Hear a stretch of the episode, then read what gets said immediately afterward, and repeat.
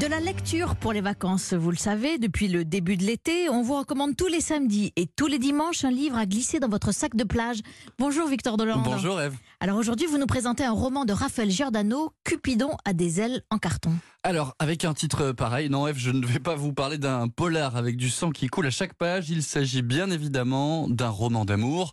Meredith aime éperdument Antoine, mais elle ne se sent absolument pas prête à vivre une telle histoire pas suffisamment armée, cette comédienne sait qu'elle doit se poser toute une série de questions pour se lancer dans cette aventure. Comment s'aimer mieux soi-même, comment aimer l'autre et se tenir à la bonne distance, le comprendre, bref.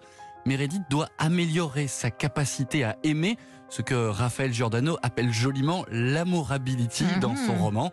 Meredith décide donc de partir, de s'éloigner d'Antoine, une contradiction que nous explique l'auteur. C'est comme un paradoxe à la Gainsbourg, je t'aime donc je te quitte. Sauf que Meredith, mon héroïne, ne quitte pas vraiment Antoine. En fait, elle s'éloigne le temps d'une tournée puisqu'elle est comédienne, euh, parce que euh, elle a envie de prendre le temps de se trouver elle-même, de cheminer pour mieux lui revenir. Parce qu'en réalité, ben, elle n'a pas envie de vivre euh, son histoire d'amour un ton en dessous. Euh, elle a envie d'être à la hauteur des sentiments qu'elle lui porte. L'héroïne prend donc un risque considérable, le risque tout simplement de perdre Antoine, mais c'est un choix essentiel pour elle pour mieux le retrouver. Il se donne donc six mois et un jour, le compte à rebours est lancé. Ben alors, ça, ça marche C'est utile de s'éloigner de quelqu'un euh, quand on l'aime Alors non, je ne vous dirai rien, Eve, sinon je vais tout dévoiler, ça n'aura quand même plus grand intérêt pour les futurs lecteurs. Ce que je peux vous dire en revanche, c'est que pour son troisième roman, Raphaël Giordano mélange à merveille la romance et des conseils de développement personnel, des conseils qu'elle pousse d'ailleurs un peu plus loin, puisque vous retrouverez à la fin du livre un Love Organizer, Mais non. un petit plus auquel tenait beaucoup Raphaël Giordano.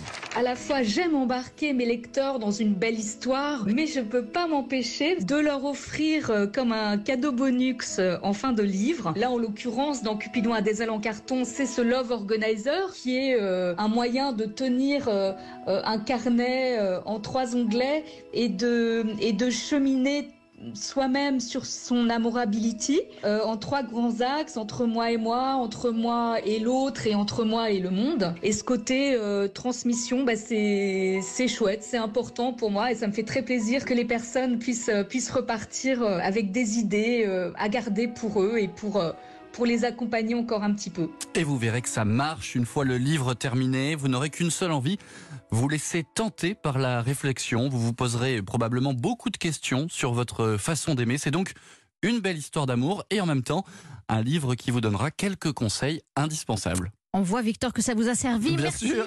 C'était Cupidon à des ailes en carton de Raphaël Giordano. C'est aux éditions Pocket. Merci Victor et à demain. À demain, Eve.